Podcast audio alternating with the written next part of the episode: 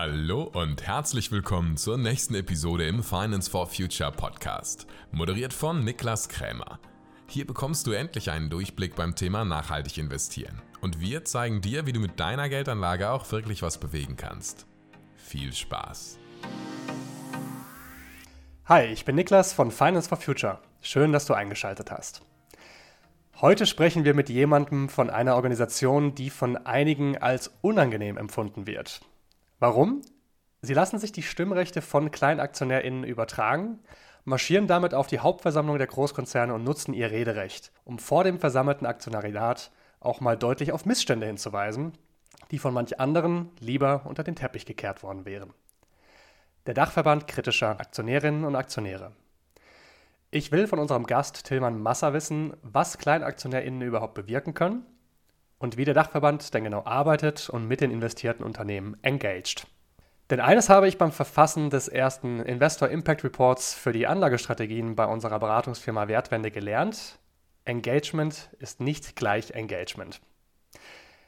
Der laut Kapitalmarktwissenschaft wichtigste Hebel für eine tatsächliche Wirkung durch nachhaltig investieren wird nämlich sehr unterschiedlich interpretiert. Mal als einfachen Brief oder ein Telefonat mit einem Unternehmen, mal als jahrelange Kampagne, in der man ein Unternehmen wirklich unter Druck setzt. Den Bericht veröffentlichen wir übrigens voraussichtlich übernächste Woche, der letzten Märzwoche. Wenn du das nicht verpassen willst, trag dich gerne in unseren Newsletter ein. Den Link findest du in den Show Notes. Außerdem eine Ankündigung in eigener Sache. Ich, dein Host Niklas Krämer, bin nominiert für den Black Bull Award.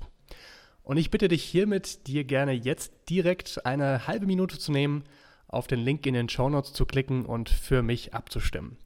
Damit hilfst du nicht nur mir, das Thema Nachhaltigkeit und Wirkung auf die Finanzagenda zu bringen. Für jede Stimme wird auch ein Mittagessen für ein bedürftiges Kind mit dem Projekt Table for Two gespendet. Hallo Tillmann, herzlich willkommen bei uns im Finance for Future Podcast. Ja, hallo Niklas, schön, dass ich hier sein darf. Vorab, willst du kurz erzählen, wer bist du und wie war dein Weg zum Dachverband kritischer Aktionäre? Ja, ähm, ich bin Tillmann. Ich bin auch über eine Kampagne des Dachverbands äh, erst aufmerksam geworden und dann auch länger bei dem Verein geblieben. Und zwar war das in Bezug auf Siemens und eine direkte Beteiligung an einem Staudammprojekt in Honduras. Hm. Da kam es zu Protesten und auch die Bewegung, auch die Indigene, die sich dagegen gewehrt hatte, deren Repräsentantin wurde ermordet. Also ein, ein großer Fall, den auch Organisationen äh, der Zivilgesellschaft, aber auch der Dachverband dann auf die Siemens-Hauptversammlung gebracht hatte, auch über mehrere Jahre hinweg. Und das fand ich halt spannend, dass man die Hauptversammlung nutzen kann, um auch so ein Thema aus der entfernten Wertschöpfungskette ähm, dort mal zur Sprache zu bringen und zumindest bestimmte Verbindungen aufzeigen zu können, wie auch große deutsche Konzerne mit bestimmten Menschenrechtsverletzungen im globalen Süden in Zusammenhang stehen. Und das also direkt dem Vorstand zu präsentieren und den anwesenden AktionärInnen. Genau, und das, das fand ich halt so spannend und dachte auch, na gut, wenn ich das auch weiter unterstützen kann, ähm, dann, dann mhm. schaue ich mhm. das auch mal, wie das beruflich sein könnte. Und ja, seitdem bin ich schon seit über fünf Jahren dann mit dabei.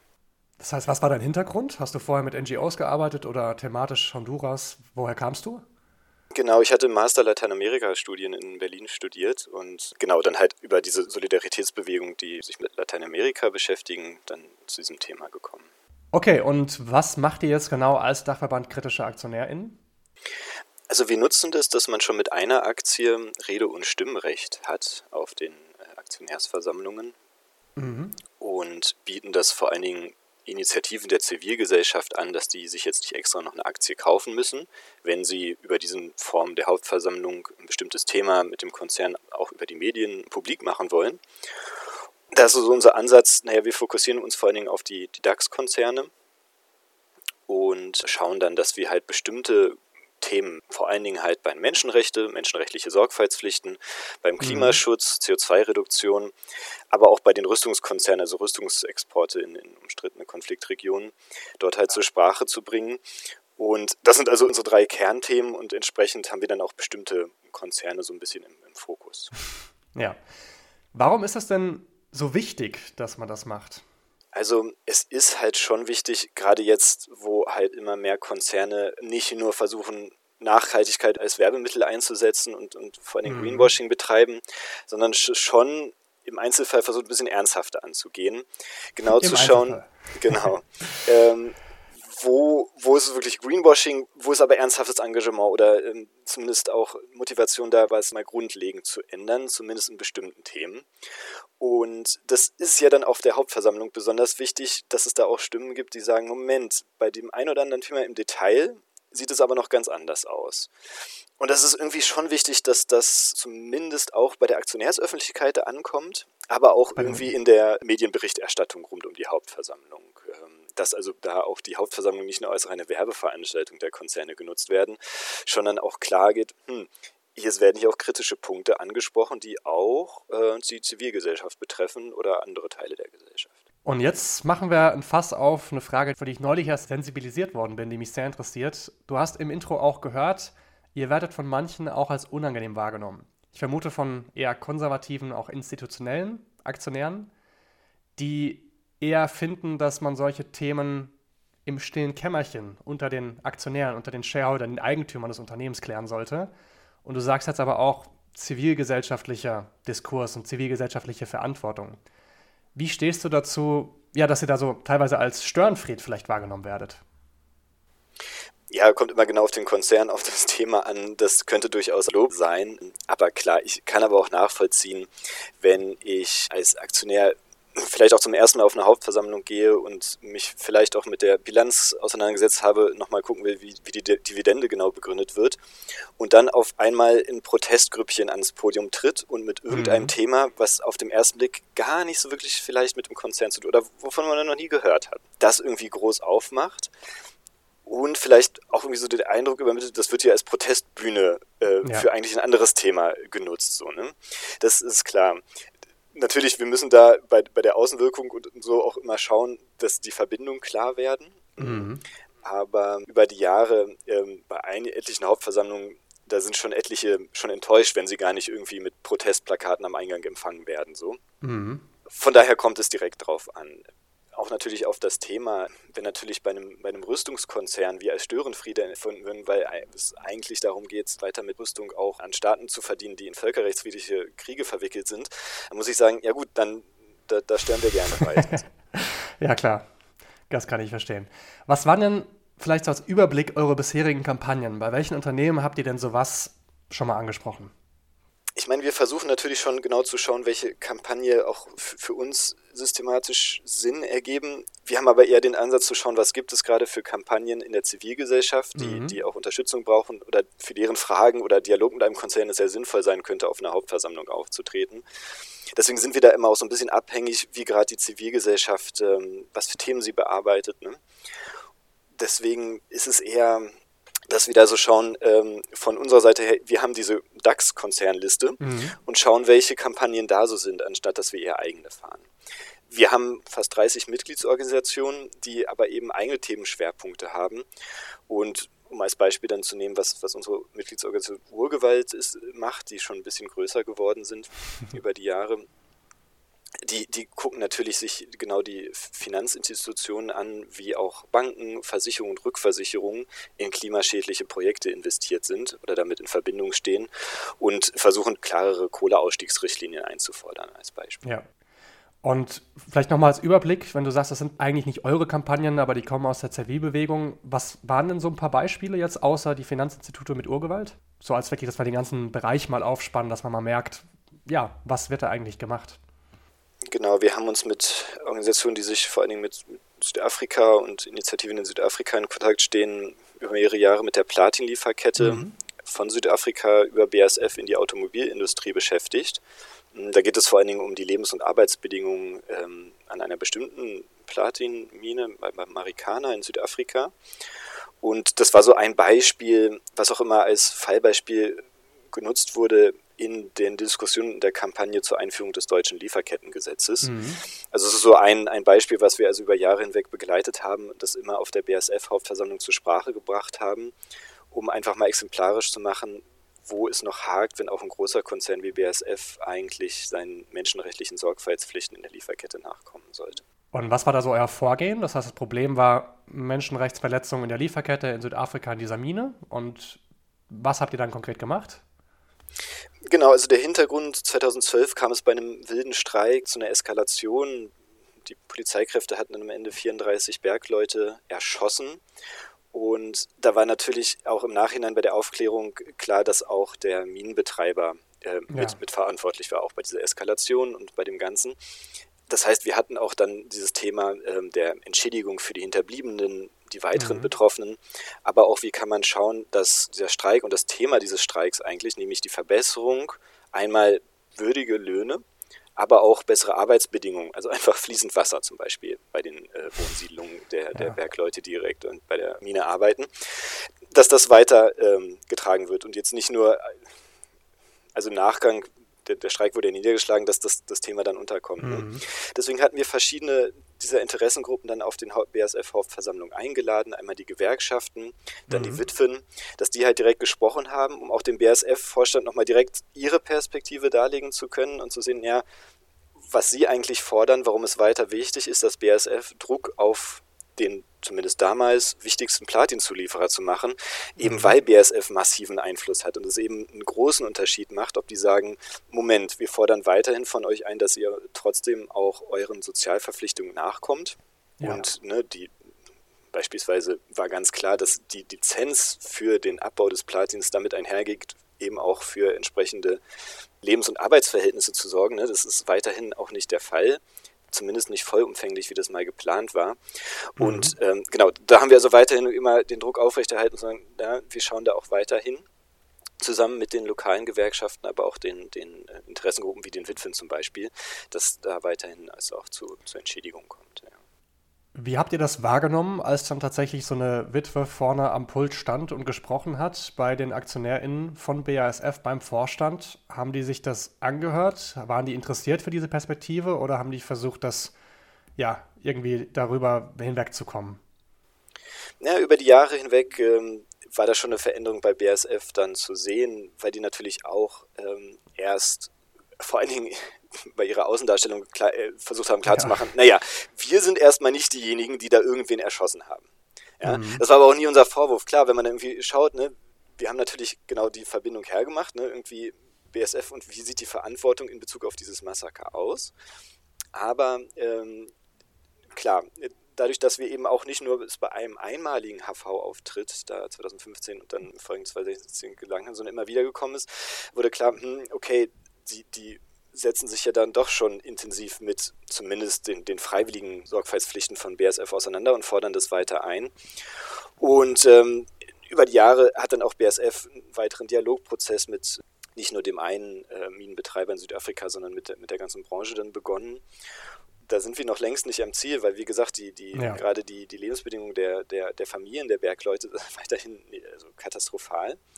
Ähm, aber gerade deswegen lohnt sich es auch bei, bei so einem Thema, wenn es auch jetzt gerade nicht mehr so aktuell ist, aber mhm.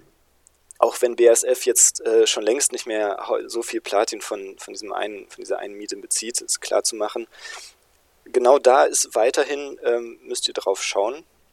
Ja. Solange die Geschäftsbeziehung bezieht, könnt ihr euch nicht aus der Verantwortung dort ziehen, äh, weiterhin Druck auf, auf die, das, das Unternehmen in Südafrika zu, zu machen. Ja, tragische, aber spannende Geschichte. Du hast im Vorfeld noch gesagt, die EACOP-Pipeline, das wäre auch noch ein Projekt, über das wir sprechen könnten. Was steckt da dahinter? Ja, zum Beispiel, wenn wir mal von dem Thema Menschenrechte so zum, zum Thema Klimaschutz kommen und die Divestment-Kampagnen, war das im letzten Jahr so, so, ein, so ein Beispiel, was irgendwie interessant war. Mhm. Ähm, also zum Hintergrund, da geht es halt um eine, die, die East African Crude Oil Pipeline, ähm, die von Uganda aus ähm, Öl äh, an die Küste transportieren. Mhm. Ein, ein Riesenprojekt, äh, vor allem auch richtig verrückt, weil, weil, das Öl, die Pipeline muss halt beheizt werden, damit das Öl flüssig genug wird, ja.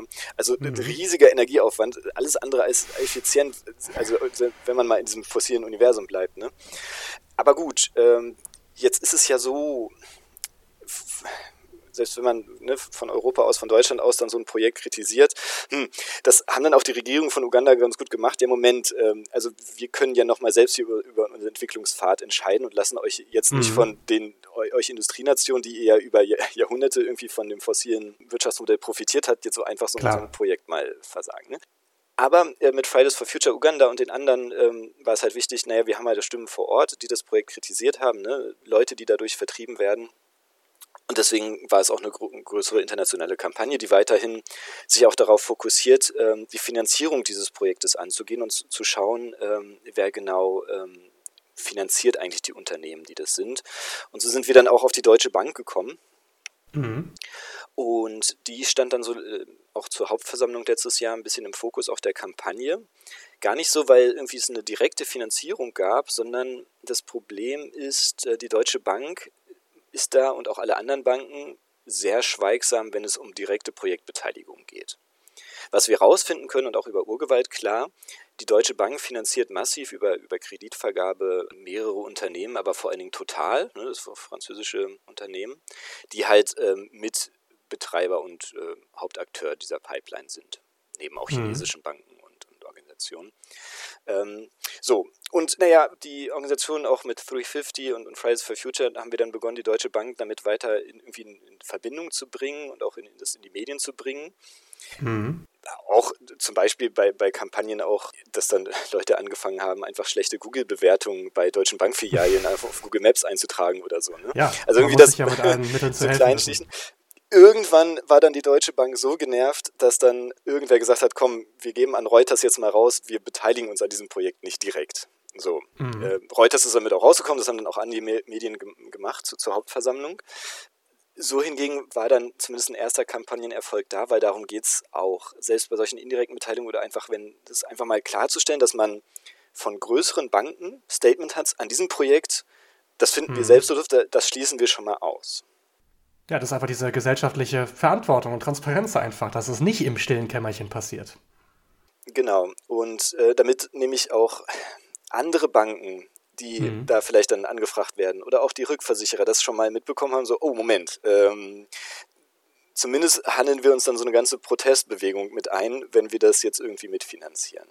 Mhm. Weil das ist schon bei solchen Projekten gerade zu Beginn, äh, wenn es noch viel um die Finanzierung geht, auch wenn die, die Baumaßnahmen schon beginnen, da ist es dann halt wahrscheinlichsten schon mal so ein Prozess zu starten, selbst wenn man das ganze Projekt nicht stoppen kann, dass zumindest für Betroffene ähm, bessere Bedingungen herausgehandelt werden können, was sonst mhm. einfach nicht der Fall ist, weil es dann eben so relativ unbemerkt vonstatten geht. Ja. Aber so das auch so ein Problem da im, im Finanzsektor aufzumachen, ne? diese Intransparenz. Weil das eigentliche Problem ist ja, die Kreditvergabe der Deutschen Bank an Total geht weiter. Mhm. Auch völlig unabhängig davon, was jeweils die beiden äh, Konzerne für tolle Angaben machen, wie sie klimaneutral werden wollen. Mhm. Und so wird halt indirekt weiterhin das Projekt ja finanziert, weil da, bei der Deutschen ja. Bank guckt ja dann keiner, wie total genau mit den Krediten dann umgeht und das damit ja dann auch das ist eine große Investition weiterhin bei Total. Ähm, dass somit die, die indirekte Finanzierung unangetastet bleibt, ist natürlich ein, ein großes Problem. Okay, das sind also die Arbeitsfelder, in denen ihr unterwegs seid. Lass uns mal zurück wiederkommen auf den Dachverband kritischer AktionärInnen. Insgesamt, was würdest du denn sagen, sind eure größten Herausforderungen? Also, das ist schon die Vielzahl der, der Konzerne und Themen irgendwie gut abdecken zu können. Wir sind da massiv auf also den, den Input von Organisationen, aber auch Recherchen von Medien, investigativen mhm. Leuten angewiesen, weil wir selbst jetzt gar nicht, ähm, wir müssen uns nur auf einen Fall dann konzentrieren, um eine systematische Analyse zu machen und so. Das heißt, ähm, wir haben vor allem Herausforderungen zu gucken, ähm, haben wir genug Daten, kriegen wir alles zusammen, um einen Konzern auch substanziell kritisieren zu können. Und das halt bei, bei einer Vielzahl. Ne? Also wir so 40 bis 50 Hauptversammlungen versuchen wir schon abzudecken. Das ist natürlich ein bisschen schwer, gerade bei der Hauptversammlungssaison, weil sich das alles so äh, Ende April, Anfang Mai so bald. Mhm. Ein weiteres Problem ist ja das Thema virtuelle Hauptversammlungen. Da kämpft er ja gerade aktiv dagegen. Immer mehr Konzerne überlegen sich oder haben sich überlegt, nach Corona einfach das beizubehalten, dass man sagt, wir machen keine physische Hauptversammlung einmal im Jahr, sondern virtuell. Was hat es damit auf sich und warum seid ihr dagegen? Ja, also klar, das war jetzt durch die, die Corona-Pandemie geschuldet, dass solche Großveranstaltungen, ne, gerade bei, bei Siemens bei den Hochzeiten waren bis zu 10.000 Leute in der Münchner Olympiahalle dann mhm. zu Gast, äh, eingeladen und auch anwesend das war natürlich in der Pandemie undenkbar. Ähm, die Konzerne haben dann gemerkt, naja, es ist ja dann, ähm, gerade weil halt keine Live-Videobeiträge wie bei einer Videokonferenz erlaubt waren, sondern nur, ähm, dass sie Fragen beantworten mussten, die schriftlich vorher eingereicht wurden. Mhm. Das, das kann man dann recht einfach abhandeln. so, so eine Hauptversammlung, um sich dann auch ein paar kritische Themen äh, einfacher vom Leib halten zu können. Wir haben dann letztes Jahr auch äh, groß mit anderen dazu gekämpft, dass zumindest diese die Interaktion, die direkte Konfrontation, sei es jetzt halt über so einen Videobeitrag dann direkt, wieder möglich sein muss. Mhm. Aber das ist im virtuellen Raum nicht, nicht so möglich. Gerade auch der Austausch mit, mit anderen, äh, auch größeren institutionellen Vermögensverwaltungen, die wir ja auch immer suchen, ähm, das, das findet so nicht statt. Natürlich informell und so untereinander stimmen wir uns schon ab und schauen, welche Themen. Ähm, denn du kannst dir ja vorstellen, wenn auf einer Hauptversammlung ein Thema, das für uns auch sehr wichtig ist, dann auf einmal auch von einem größeren institutionellen Investor angesprochen wird, dann horchen dann auch nicht nur die Aktionäre da mal auf, sondern eben auch der Vorstand und Aufsichtsrat. Ähm, mhm. Und aber dieser Austausch ist ja gar nicht mehr möglich. Und auch für uns ähm, der Ort, ne, wo ja auch die Medienaufmerksamkeit dann ist, ähm, wo man recht einfach, selbst wenn man sich mit einem einfachen Transbi vorm Eingang gestellt hat, wenn man Glück hatte, war man dann trotzdem mit dem Bild dann im Handelsblatt mit dem, ne, mit dem Eingangsbild mhm. dann oben dabei, auch wenn die Berichterstattung dann selbst ähm, das dann nur noch mal kurz äh, erwähnt hat, so, das alles fällt weg und das ist für uns, ähm, die wir gucken, wie, wie, wie können wir so zivilgesellschaftliche Konzernkritik sichtbar machen, schon, schon sehr schwierig. Ähm, da dann auch noch die, die, die Medienaufmerksamkeit, wie, wie es vorher bei den Präsenzversammlungen war, hinzubekommen. Weißt du, wie es da aktuell aussieht? Also ist das aussichtsreich, dass das vielleicht verboten wird? Oder wie viele Konzerne der 40 inzwischen DAX-Konzerne versuchen das überhaupt? Na, die Mehrheit, gerade der DAX-Konzerne, wird es ähm, virtuell machen. Das steht schon mhm. soweit fest. Ähm, für 2023 jetzt oder auch für die gesamte Zukunft? Das wird sich zeigen. Was dieses Jahr ähm, vor allen Dingen seit wird auf, auf den Tagesordnungen der Punkt auftauchen, dass sie um die Ermächtigung des Vorstands bitten ähm, mhm. für zwei Jahre. Da haben sie sich irgendwie darauf geeinigt, ähm, dass der Vorstand für zwei Jahre selbst entscheiden kann, dann auch für 2024 und 2025 das virtuell durchführen zu können.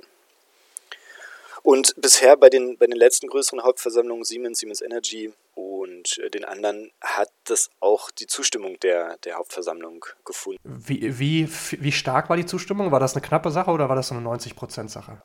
Nee, schon mehr, sogar noch mehr. Wenn's, ah. Das ist bei den, bei den Abstimmungen schon, selbst 90 Prozent ist schon mal ein, ein, teilweise ein Achtungserfolg, wenn er merkt, oh, da haben ja 10 Prozent sich enthalten. Ne? Das ist schon sehr, sehr selten.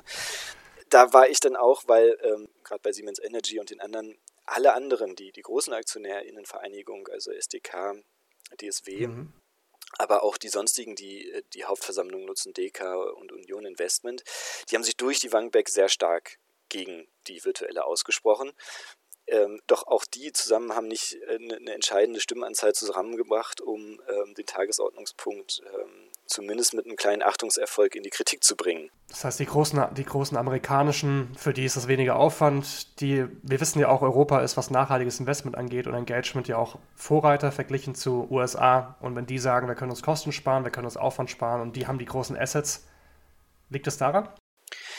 Ja, vor allen Dingen. Also weil ja. noch bis letztes Jahr auch die größeren Stimmrechtsberatungen wie ISS hatten da auch das kritisch bemerkt, haben jetzt aber mhm. gesehen, na gut, unter den neuen Bedingungen, mit den neuen gesetzlichen Bedingungen, dass jetzt Live-Videobeiträge möglich sind, ist natürlich ein Hauptkritikpunkt, wie es bisher gelaufen ist, weggefallen. Mhm. Deswegen haben die da das, das geändert. Und viele, gerade die, die Ausländischen, die sich da investieren, ähm, die, die schauen sich dann das auch so an, wie die, die Empfehlungen da ausstehen. Und so mhm. gehe ich da mal auch stark davon aus, dass ähm, hier die Hauptversammlung dann durch die Bank weg das auch mit, mit großer Mehrheit zustimmen werden. Müssen wir noch mal sehen, weil da ist ja das letzte Wort dann auch noch nicht gesprochen.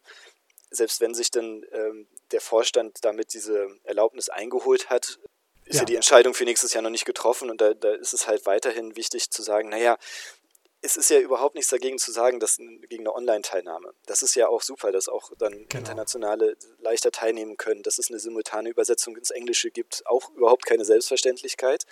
Das äh, finden wir auch super, gerade für unsere ähm, Bevollmächtigten, die da sprechen wollen. Ne, das, wir können ja auch nicht für, für, eine Hauptversammlung immer jemanden aus Brasilien dann einfliegen lassen. Das macht ja überhaupt keinen mhm. Sinn.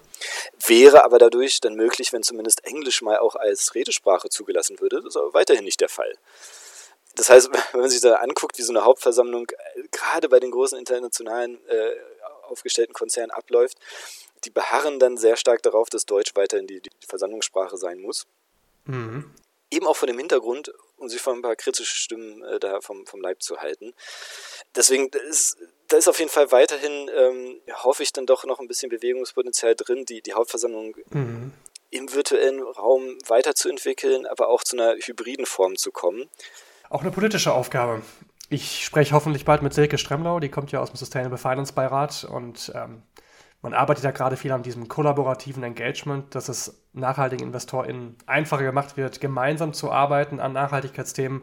Aber das wird natürlich auch ein riesengroßes Thema, dass man da überhaupt Aktionärsdemokratie, die ist ja ohnehin schon nicht gut, dass man wenigstens sie auf einen Weg bringt, an dem sie irgendwie funktional wird, anstatt sie immer weiter dysfunktional zu machen ein wichtiger Punkt, weil wenn, wenn man sich das idealerweise mal vorstellen könnte, wie so eine Hauptversammlung eigentlich ist, dass es dort zu einer wirklichen Debatte kommt, auch mit dem Vorstand ja. und dass, wenn ich dort teilnehme, mir auch dann eine Meinung bilden kann, entsprechend sogar abstimmen kann. Da vielleicht auch mal so ein Hinweis, wenn ich sowieso gerade gucke, was bei einer Hauptversammlung verbessert werden könnte im Vergleich zum Ausland. Weiterhin darf die Hauptversammlung oder die AktionärInnen nicht entscheiden zu Punkten, was das operative Geschäft betrifft. Im angelsächsischen Raum ist das aber gang und gäbe, ne, mit sogenannten Shareholder Resolutions, da zumindest im größere Ziele, die das operative Geschäft zu sprechen, beispielsweise ein Kohleausstieg oder ein mhm. Ausstieg aus, aus den fossilen Energien gemäß Pariser Klimaschutzabkommen, das darüber mal abstimmen zu lassen. Das heißt, das kann man nicht bei einem deutschen Unternehmen, das abstimmen zu lassen, wollen wir den Pariser Klimavertrag halten oder nicht? kann man nicht mal zur Abstimmung bringen. Nicht direkt. Ähm, Wäre vielleicht eine Möglichkeit, weil es ist klar im Aktiengesetz definiert, was eine Hauptversammlung beschließen darf, ne? die Verwendung mhm. des Bilanzgewinns, also die Dividende, eine Satzungsänderung. Es wäre eine Möglichkeit, mal sowas Klimaschutz in eine Satzung reinzuschreiben, aber man will ja das schon konkret haben, also zumindest wenn es mhm. interessant sein soll, ne? zum Beispiel ein Kohleausstieg bis 20, spätestens 2030 oder so. Naja, muss das denn in eine Satzung rein? Ne? es, es geht ja vor allen Dingen, dass dann das schon ab dem Punkt, wo dann die Abstimmung ne, auch verbindlich ist, dass dann ab dem Tag der Hauptversammlung der Vorstand dann entsprechend äh, handeln muss. Da, das ist ja vor allen Dingen das Interessante. Das ist so ohne weiteres in Deutschland nicht möglich.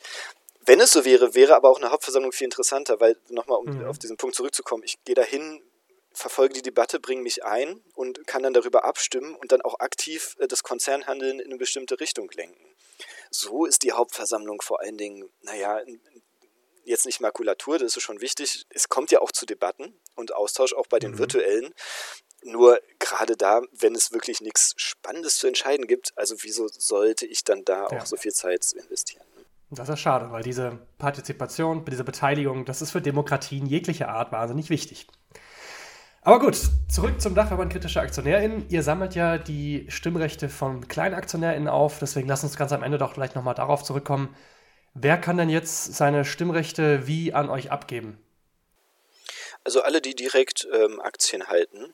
Ähm, wir schauen, wie gesagt, vor allen Dingen auf die, die deutschen äh, DAX-Konzerne, aber auch gerade die, die kritischen im Rüstungsbereich. Ähm, mhm. Rheinmetall, gut, Rheinmetall ist ja jetzt aus, aus bekannten Gründen in, in, da in die erste Liga aufgestiegen, aber auch andere kleine Heckler und Koch, äh, Hensoldt oder so, ähm, wo jetzt gerade Nachhaltige jetzt nicht direkt investieren würden, aber mhm. da ist natürlich gerade wichtig, dass wir da gucken nochmal auf, auf bestimmte Lieferungen, ähm, jetzt nicht wegen, wegen Ukraine oder so, sondern wegen anderen Themen, an viele an Ägypten, die halt am, am Jemenkrieg beteiligt genau. sind, ne? wo man schon klar sagen muss, Moment, also ihr, ihr direkt oder indirekt gibt es doch immer Bezüge zu auch völkerrechtswidrigen mhm. Angriffskriegen oder Konflikten. Ähm, da, da, wollen wir natürlich weiterhin, und da sind wir natürlich darauf angewiesen, dass uns dann auch, dass wir ein paar Stimmrechte erhalten, um dann nämlich auch, so wie es andere Aktionärsvereinigungen tun, dann auch dann zu Recht äh, als Bevollmächte dort auf den Hauptversammlungen auftreten zu können. Genau. Wie genau kann ich euch eine Bevollmächtigung erstellen? Wie läuft das ab, wenn ich das machen möchte? Ist leider ähm, unterschiedlich. Es gibt da so zwei Formen, Namens- und Inhaberaktien. Wenn es sich um eine Inhaberaktie handelt, da kriege ich die Einladung ähm, über die Depotbank meist auch in einem, je nachdem im Online-Portal, da muss man auch selbst nochmal schauen. Aber eigentlich ist in diesem Einladungsformular auch immer die Option dann möglich, dass ich da schon eine Person bevollmächtigen kann oder eben eine Organisation wie uns. Mhm. Und ähm, da beispielsweise, wenn ich jetzt mal ThyssenKrupp nehme, das ist so eine Inhaberaktie, dann müsste ich halt bei meiner Depotbank im Vorfeld der Hauptversammlung schauen, aha, wo ist das Formular? Als würde ich erstmal für mich selbst eine Eintrittskarte bestellen wollen. Und anstatt da meinen Namen einzugeben, gebe ich dann halt Dachverband kritische Aktionäre an. Okay. Das muss dann an die Depotbank. Anders ist es bei sogenannten Namensaktien. Das ist dann, wenn ich als Aktionärin direkt von dem Konzern angeschrieben werde, da entweder per Post oder per E-Mail Nachricht erhalte, dass wieder die Hauptversammlung ansteht. Mhm. Da ist es zum Glück ein bisschen einfacher, das auch über Online-Portale zu machen. Da muss man sich leider auch immer jeweils anmelden das ist nicht, nicht so zentral, dass man sich das einmal auch über das Depot abwickeln könnte, sondern man muss jeweils das System ähm, des Konzerns bzw. des Dienstleisters dann nutzen. Wenn man sich dann aber einmal angemeldet hat, dann ist es recht einfach, gerade in den Online-Portalen ähm, dort mit ein paar Klicks dann die halt Vollmacht oder Stimmrechtsübertragung auszuwählen und uns dann entweder einzutragen oder meistens sind mhm. vielleicht auch so ein Menü schon auswählbar. Okay, super. Liebe ZuhörerInnen, wir posten euch mit der Veröffentlichung von dieser Podcast-Folge auch einen Blogartikel, wo wir mal die 40 deutschen DAX-Konzerne aufführen, welche Art von Aktie das sind und auch, je nachdem bei welcher Depotbank ihr seid, ob ihr bei Inhaberaktien die Einladung auch direkt bekommt oder ob ihr die aktiv beantragen müsst. Bei manchen Neo-Brokern, wie zum Beispiel Trade Republic, kostet das nämlich auch leider extra Geld. Dann könnt ihr euch überlegen, ob es euch wert ist, aber da sammeln wir die Informationen schon mal für euch. Ich hoffe, die von euch, die in Einzelaktien investieren, ihr überlegt euch, sowas wie den Dachverband kritische Aktionäre zu unterstützen. Es ist auf jeden Fall was Gutes. Ich unterstütze auch deren Arbeit und ich sage vielen Dank fürs Zuhören. Auch an dich, Tillmann, vielen Dank fürs Dasein. Alles klar, ja, danke. Mach's gut. Tschüss.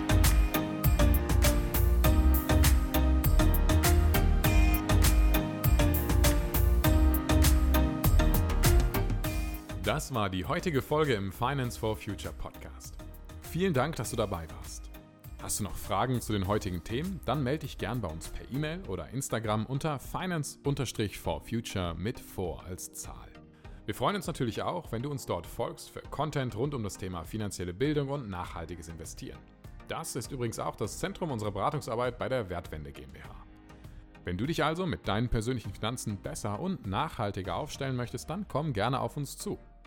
Hier hören wir uns in zwei Wochen wieder mit dem nächsten spannenden Thema im Finance for Future Podcast. Bis dahin.